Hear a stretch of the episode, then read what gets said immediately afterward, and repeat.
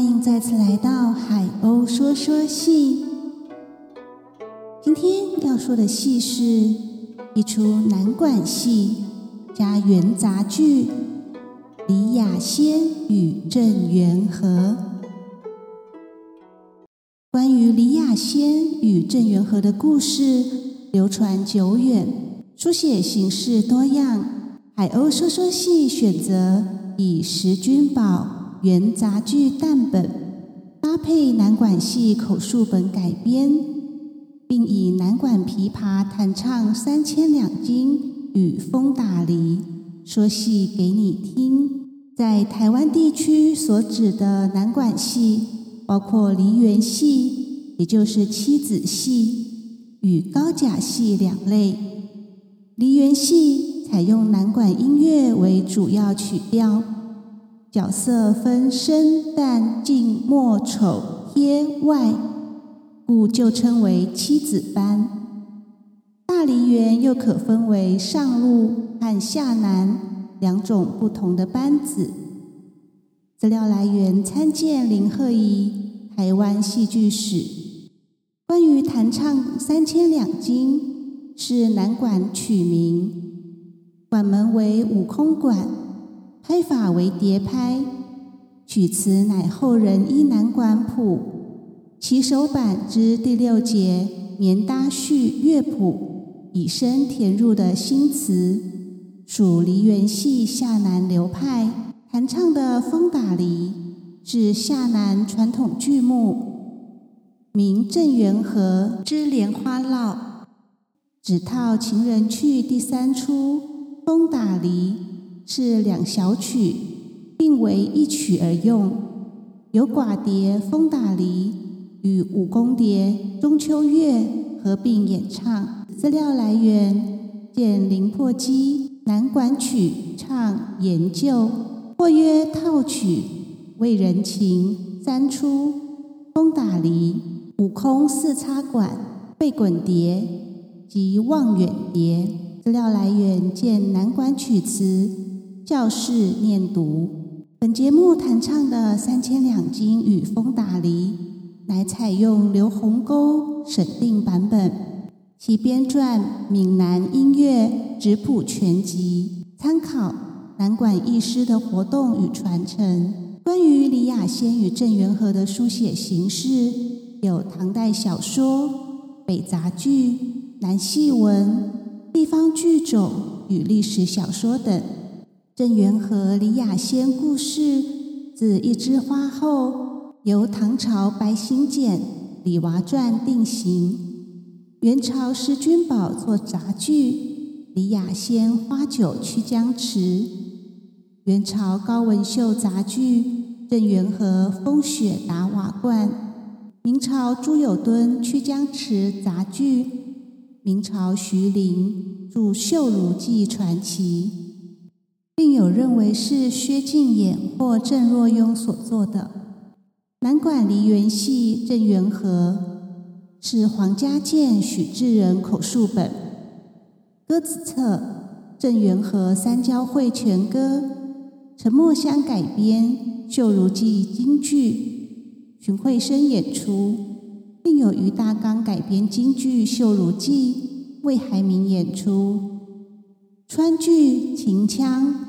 同州梆子有刺目劝学、曲江打子；河北梆子有刺目；编剧有白天怨；粤剧李雅仙，高阳做了历史小说《李娃》；昆剧新编《绣襦梦》等等。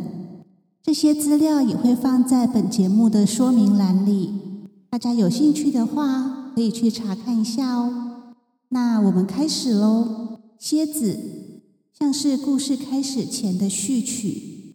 郑元和的父亲官拜府尹，人称郑府尹，以外的扮相登场。有兴趣的朋友可以看看在本节目说明栏的补充资料。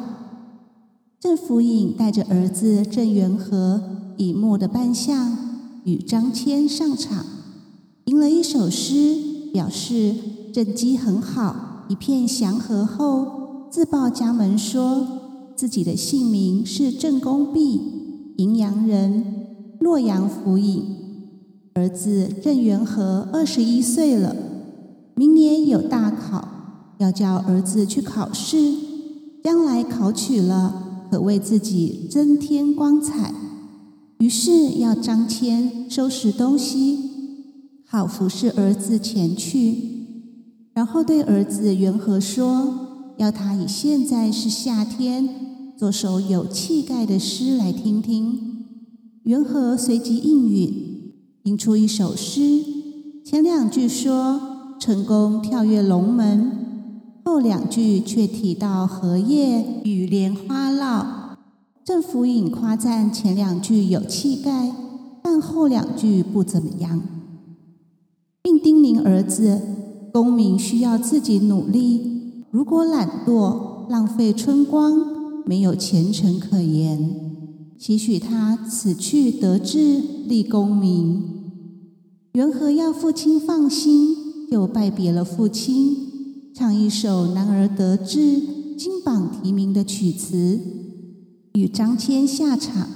郑府尹说要等儿子的好消息，也下场了。第一则。有钱的赵大户以净的扮相上场，带着唱歌的刘桃花外旦扮相上场，自报家门说自己因为有点钱，人称赵牛金，身旁的歌者是刘桃花。现在是春天，他要去那曲江池安排宴席，请李雅仙来赏春。便要留桃花去邀请雅仙。桃花呼唤雅仙说：“赵官人在曲江池请姐姐赏春。”正旦扮相的李雅仙带着梅香上场，便自报家门说自己姓李，名雅仙，是教坊乐籍。教坊是唐朝的音乐机构，演出排忧、歌舞、杂技等娱乐。刘桃花是他义结金兰的妹妹。今天是三月三号，景致美好，便唱一首曲词，歌咏晴光好，春风软，花美山青。公子哥儿蹴鞠，用竹竿撑起一个网，在踢球。姑娘们玩荡秋千，红色杏花，绿色杨柳，一片春光明媚。雅仙感慨这美景，只希望好花别凋谢，然后与赵大户行礼，称他为妹夫，说自己何德何能，有他来办宴席。赵大户称雅仙为姨姨，说自己没啥孝顺，只宰了一个小羊羔而已。雅仙要妹夫去看些新鲜的果品。赵大户应允，就下场。雅仙与桃花说：“桃花的姿色算是排第一、第二的，怎么能委屈自己跟那赵大户混在一起呢？”桃花说自己是瞎子跳河，只能看前面啦。雅仙认为不该这样，便唱了一曲，提到桃花妹子身体受损。怎么受得了那蠢汉？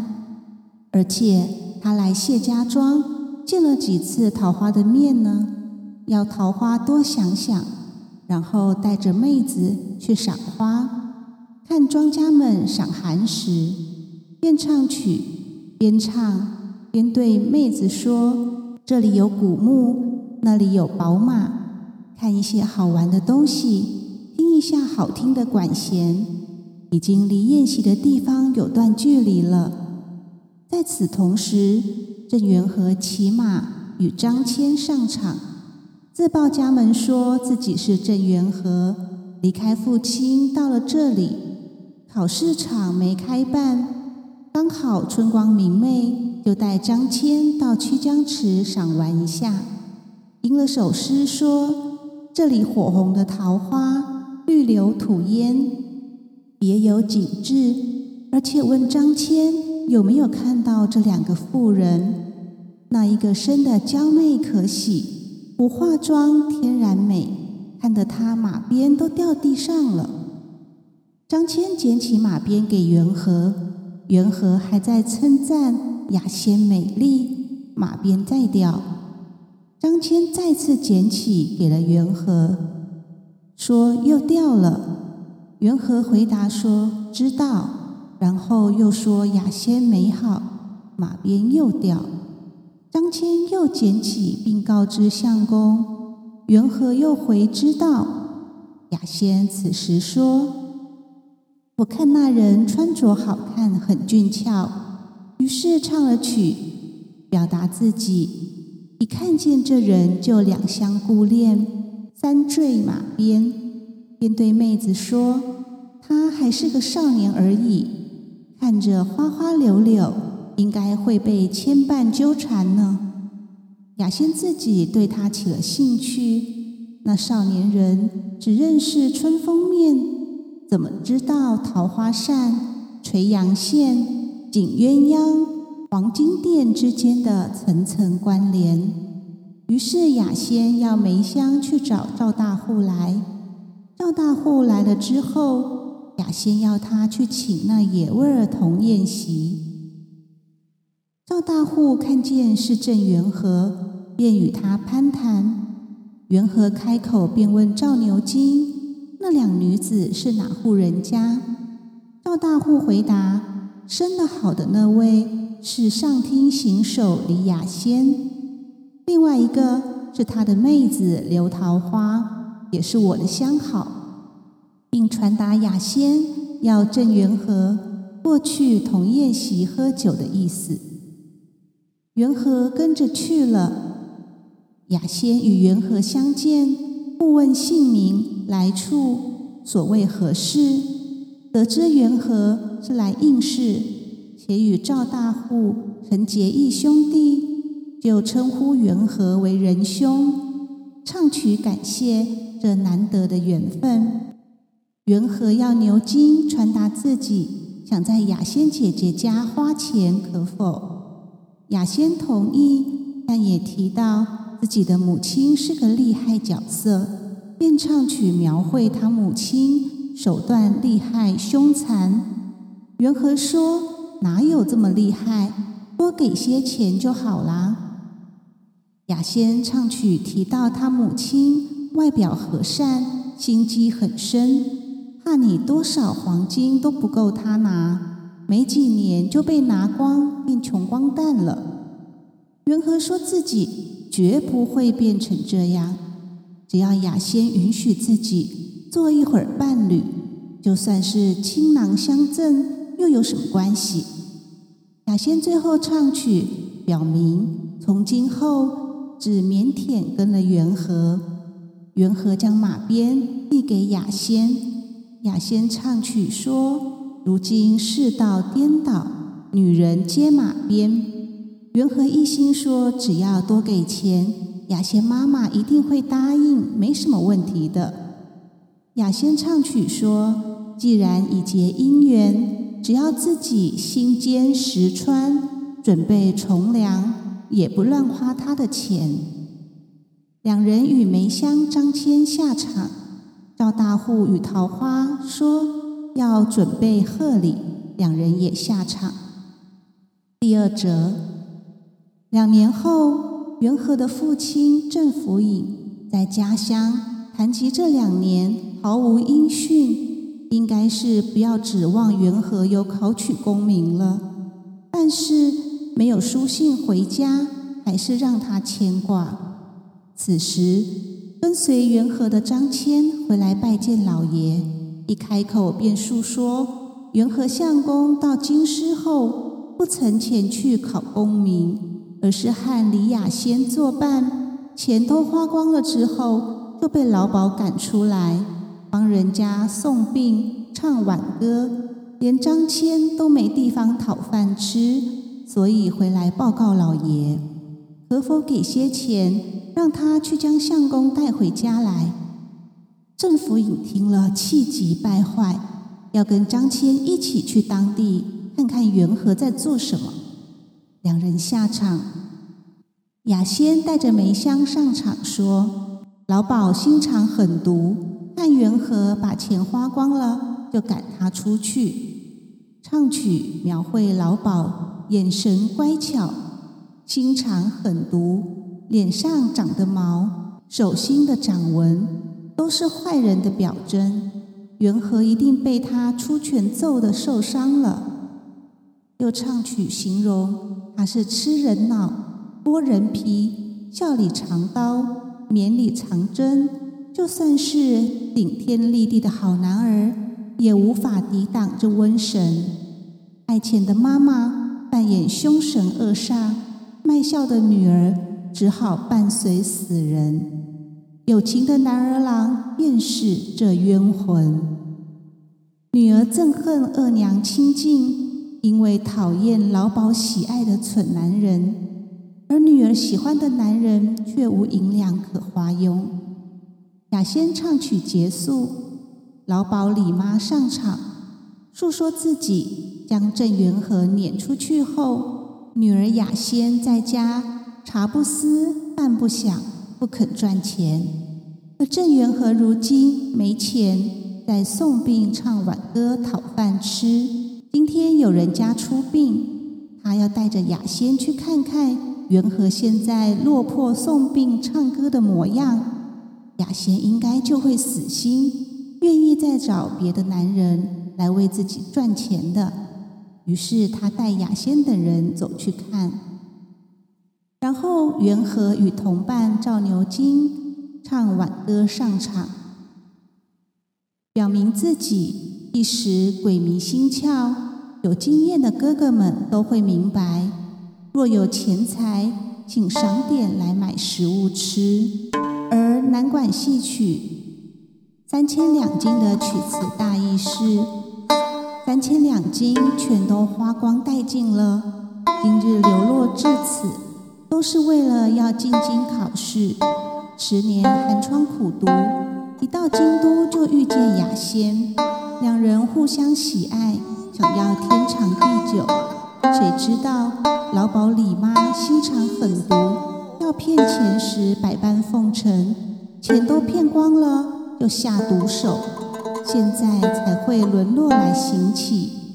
想起雅仙花容月貌，不知何时能相见，也不晓得自己什么时候才能回乡与家人团圆。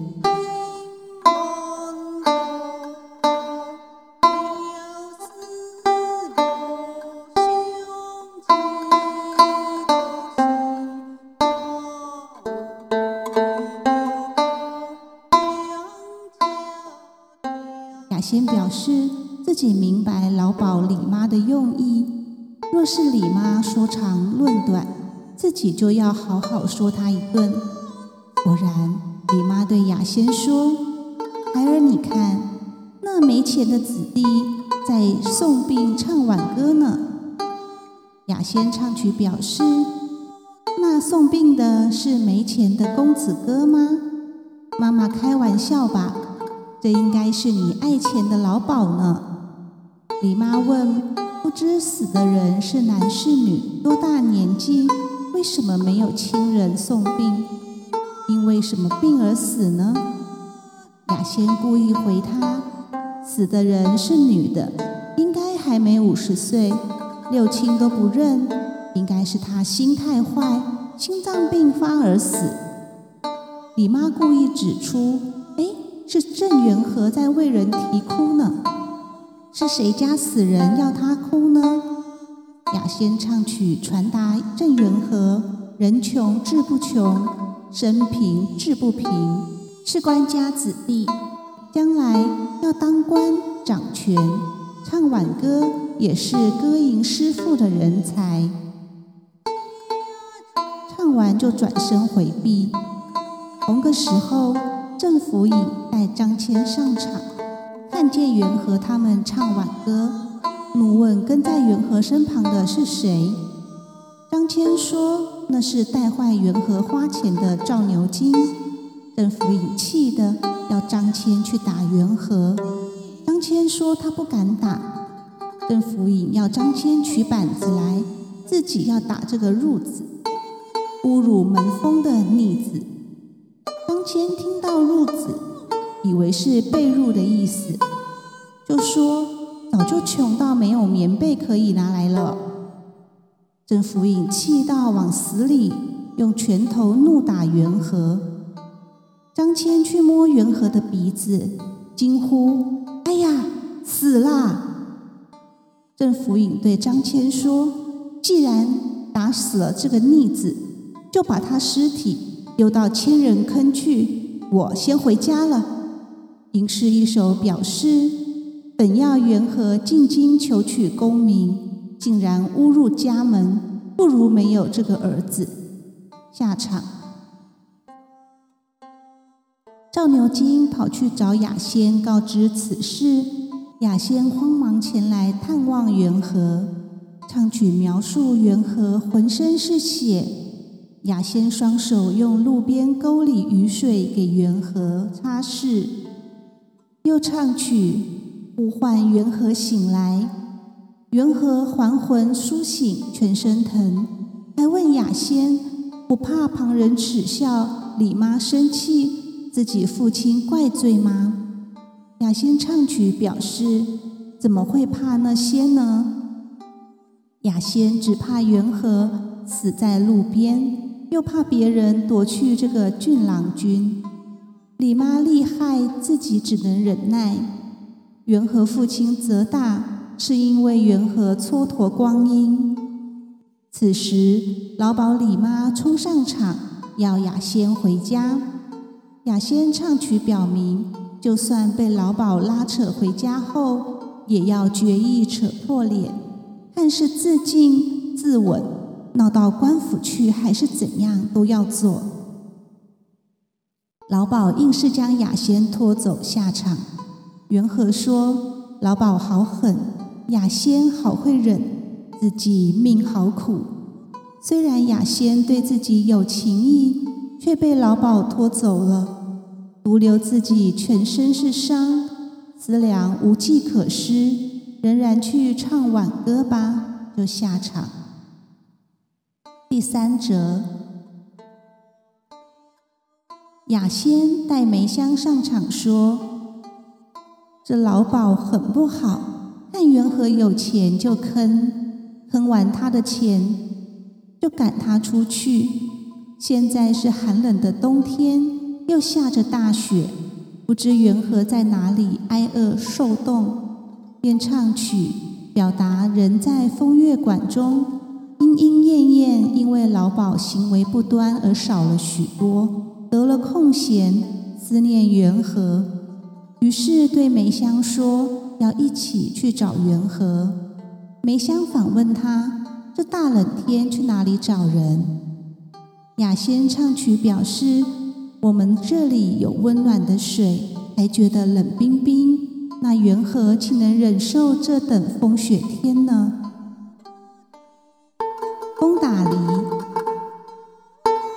词大意是狂风打落梨子，霜雪冻坏柿子。这种天气下，人们取暖，烧火炉饼。饼里可以包东西，还有荔枝、糯米丸子等甜甜的东西好吃。脚下泡热水，耳朵用耳挖子掏一掏，非常的畅快。照纱窗，心里思念情郎不知在何方。忽然听见铃铛响，该不会是他来了？赶紧调整春心荡漾的思绪，故意站在凉亭里嗅朵牡丹花，想等看看。后来知道情郎没来，失望伤心，肝肠寸断。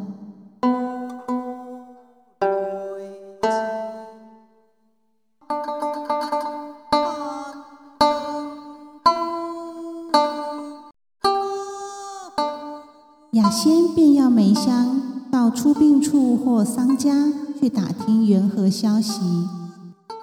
梅香离开，又看见元和、赵牛金，便带他们回去见雅仙。元和叫雅仙姐姐说自己快被冻死了。雅仙要梅香拿酒菜来给他俩吃喝。元和与赵牛金吃喝一顿后，雅仙要赵牛金在门口处把风，若老鸨来时，就以咳嗽为记号。雅仙对元和唱曲，传达外面想必天寒地冻，心疼元和在酷寒亭受苦，这都是老鸨李妈坏心肠所导致的。元和说：“别人坏心，手段不会像李妈这样凶残。”雅仙认为老鸨们一个个都该没好下场。唱完，老鸨上场要梅香开门，梅香慌张，赵牛金赶紧咳嗽。雅仙唱曲安慰元和别惊慌，要他以风月所作奸犯科的罪名。去找县令告状。老鸨问雅仙：“收留这个穷酸在家做什么？”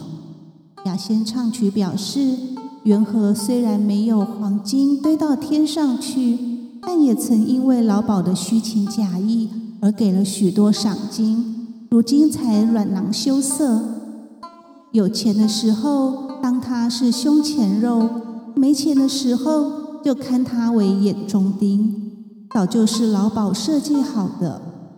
李妈说：“这眼前的绣花棉被，难道是留给乞丐睡的？”雅仙认为，李妈卖弄绣花被、翡翠屏风又怎样？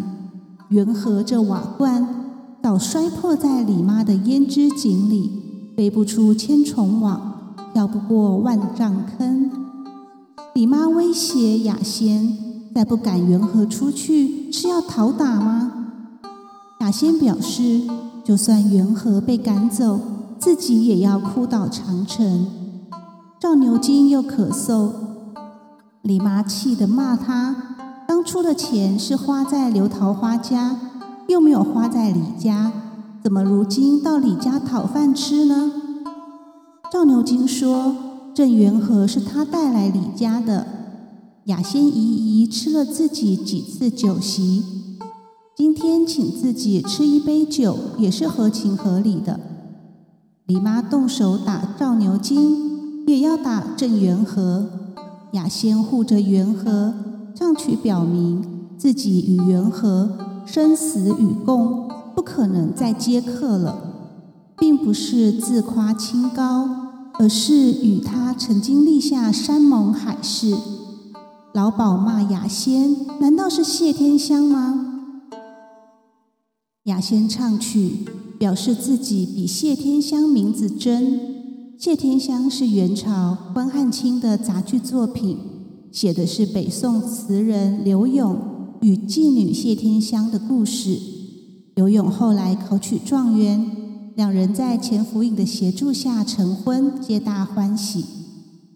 李妈直问他。难道元和做得了柳永吗？雅仙认为元和的才华不比刘永差。李妈问雅仙：“若不赚钱，这家里开销花费怎么办？”雅仙表示：“李妈以前从元和那里搜刮了不少，而且李妈已经六十岁了。雅仙愿意将身边的所有财产计算够。”李妈花二十年的费用当做赎身金，然后自己与元和另外找房子住，让元和用心温书，来年可以赴考场，并能考取功名。李妈劝雅仙：青春年华，若陪着穷酸千万年的乞丐，怎么划得来呢？还是去做老本行吧。雅仙坚定心意说。如果李妈不依从这条件，想等雅仙卖笑赚钱，那就慢慢等吧。然后扶着元和下场。李妈气说：“这小贱人竟然扶着郑元和就走了！天哪，这乞丐身子肮脏又臭，竟然想跟他作伴！”吟诗一首表示：“不赚钱变少年。”爱他唱歌，一起讨钱，便下场。第四则，郑福颖带着张谦上场，说起自从上次打了儿子之后，不知其下落。先前有人说新县令与自己同姓氏，对张谦说：“门别关，如果县令来了就通报。”此时郑元和身穿官服，带随从上场，吟诗表示：“如今飞黄腾达。”若非雅仙协助，早成饿死之人。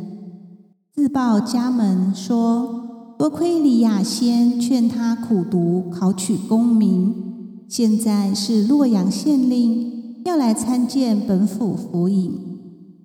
张骞看见就通报郑府尹，郑府尹一见就说：“这不是我的孩儿郑元和吗？”元和回说。怎么占人便宜？我哪是你孩儿？于是要随从取马来，就离开了。邓福尹说：“他分明看来就是元和，怎说不是呢？啊，可能是因为当初被打，断绝了父子情，不想认我这个父亲了。于是与张骞一来一往探究其原因。”看到资料上写县令的妻姓李，张骞说那就是李雅仙了。郑府尹猜想是元和挨打后被李雅仙收留，又劝他读书求功名，想来这是个贤惠的女人，因此想前去见见媳妇，要他劝元和认亲才好，就与张骞下场。然后元和与雅仙带随从梅香上场，元和感谢雅仙拯救，才能有此成就。雅仙感叹，唱曲表达苦尽甘来之意。元和说要感念过往艰难，因此周济穷人，要给乞丐钱。雅仙赞同，唱曲描绘当年要一文钱都没处找。如今想荣华富贵，真是南柯一梦。不知未来如何，还是多做善事，才收善果。此时赵牛金听闻县令发钱，就前来乞讨，遇见雅仙。雅仙认出是他，就唱曲表达：我们如今已好过活，你赵牛金还在讨饭要钱过活。问他认得自己吗？赵牛金看不出。雅仙表示自己就是当初那个赔钱货，又唱曲引他认认县令郑元和。元和认不出。雅仙表示这是他当年的同伴，一起唱挽歌的老哥哥。元和说赵牛金是与他一起受苦受贫穷的人。于是要随从多给他一些钱。赵牛金跪谢后下场，李妈上场讨饭要钱。雅仙说又是谁来闹？前往查看，见是李妈便唱曲，形容李妈发丝如鸟窝，眼大口大，肚子肠子都是装蛆虫的老鸨，便要随从打破他要饭的瓦罐。李妈不满。雅仙唱曲表示：“李妈何须埋怨别人？一定是胡作非为，才搞得自己需来求乞过日。说自己已经算了二十年的花费给李妈，怎么会变穷了呢？”李妈说：“被火烧光了，所以才穷了。”雅仙唱曲传达：“原来是老天爷折磨李妈，让一把火。”报应李妈之前，为了赚钱，用过许多狠毒计谋。元和说：“想起李妈赶他走的事，本来不应该与他相认，但是他允许雅仙赎身的事，也算是有母子情分。于是安排另外买一间小房子，按时给花费，赡养李妈终身吧。”李妈担心。要是又发生火灾，这不牢靠。看雅仙姿色还在，还是雅仙赚钱给他用才好。随从们呵斥李妈，李妈便下场。郑福隐此时上场，要张骞去通报。雅仙慌忙地跪下迎接，唱曲表明公公是贵客，会让父子团圆，一家笑呵呵。便对元和询问不认父亲的原因。元和说明父子相处之道，本该虎毒不食子。自己唱挽歌之时，被父亲往死里打。也许他是一时失手，但为什么没有派人照料，希望救活儿子呢？或者死了，也该给副棺材收尸，岂可丢在荒野？想自己可是父亲亲生的吗？既然已被父亲杀了，而后的生命都是天地庇佑、夫人照顾的，与父亲何干？恩断义绝了，请雅仙别再提。雅仙却说：想当初自己本想以死谢罪，然而苟且偷生，就是为了要缘和求取功名、光宗耀祖。如果天下人知道郑元和背弃自己的老父亲，大逆不道，岂不是会怪罪妻子？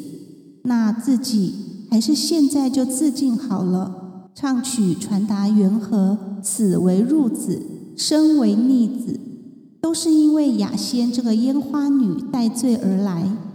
就算是封自己为一品夫人，也不会感到光荣的。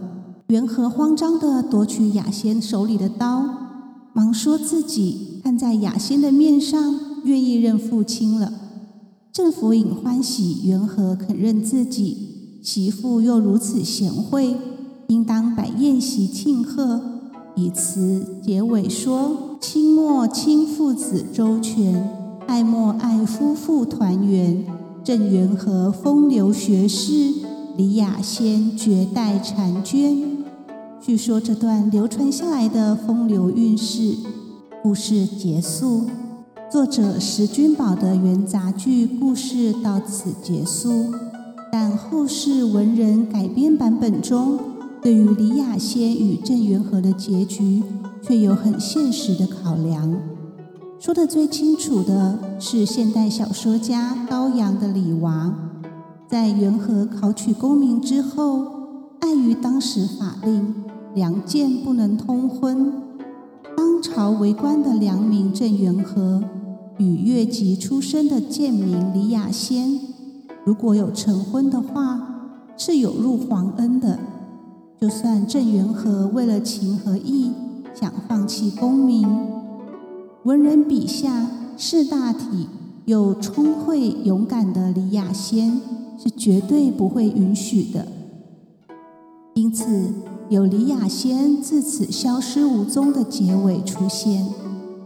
关于李雅仙陪伴郑元和苦读的过程中，也会出现因为李雅仙太美，引得郑元和分心，于是雅仙怒而将自己的双眼刺瞎的情节。唉，身为女性读者，不免唏嘘。